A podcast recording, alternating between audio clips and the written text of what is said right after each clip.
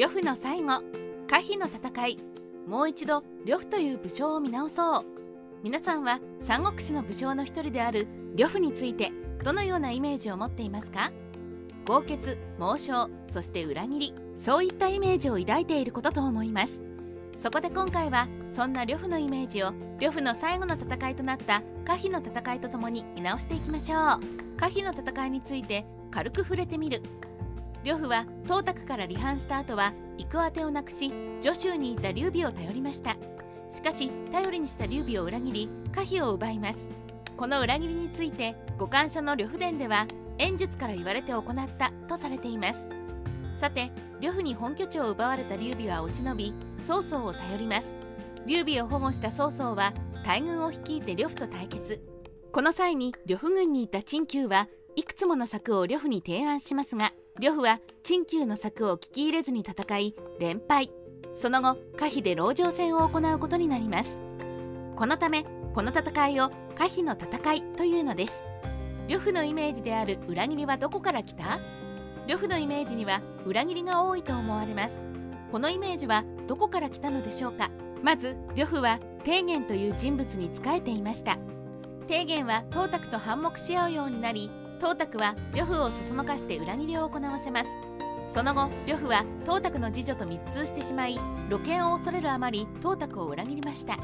そして行き場を失った自分を受け入れた劉備を最終的に裏切ることになります。この行動の連続が呂布を裏切りの武将としてイメージを定着させてしまったと思います。さらに三国志演義では提言は人格者で呂布の義父ということにされてしまっているのでその提言を裏切ったことで呂布のイメージが悪化してしまいますね。ですがこれは演技の創作部分であり実際には提言は義父ではなくそして提言自身の性格もそやな人物で学問は全くできなかった人物とされています。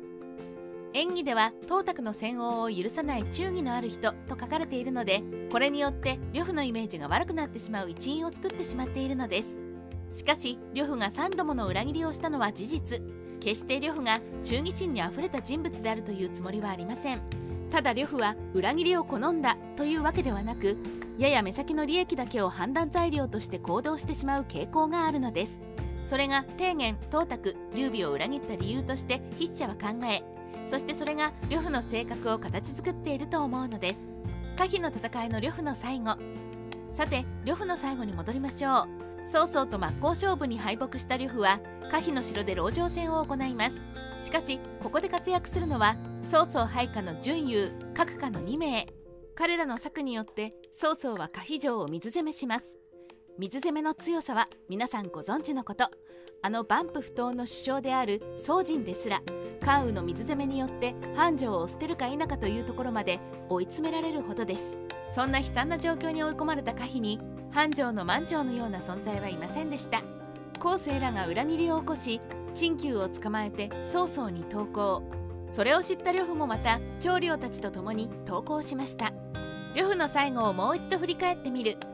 さて投降して捕獲された呂布は曹操に自分を味方にしないかと売り込みますがここで劉備が反対。過去の裏切りを羅列されて迷っていた曹操もそれに同意。呂布は一番信用ならないのは劉備だと主張するもそのまま縛り首にされてしまいます。この時に陳旧の方は除名を拒んで縛り首になったことでまるで呂布が最後まで悪あがきをする人物のように取られてしまうこともありますが実は五感書呂布伝ではこのようなシーンがあります。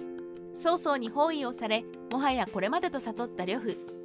彼は部下を呼んで自分の首を取りそれを手土産に曹操に降伏せよと伝えます。しかし呂布を慕う部下たちは首を取ることができず最終的に彼らと共に投降しました。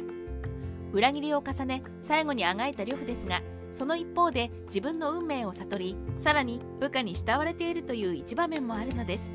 このシーンも踏まえて呂布という人物をもう一度見返すと不思議とただ裏切りを重ねた不誠実な武将にだけは感じないと思います。三国志ライター千の独り言。呂布は無双ではあるが考えなし。裏切りを繰り返すなどのイメージを抱かれています。しかしその一方で最後までついてきてくれた配下が首を取ることを拒絶するなど慕われているシーンもあります呂布だけでなく三国志の武将たちにはいろいろなイメージがあると思いますがインパクトの強いシーンだけで判断せずいろいろなシーンを踏まえてその武将を見直すとまたその人物に深みと魅力を感じることができますね。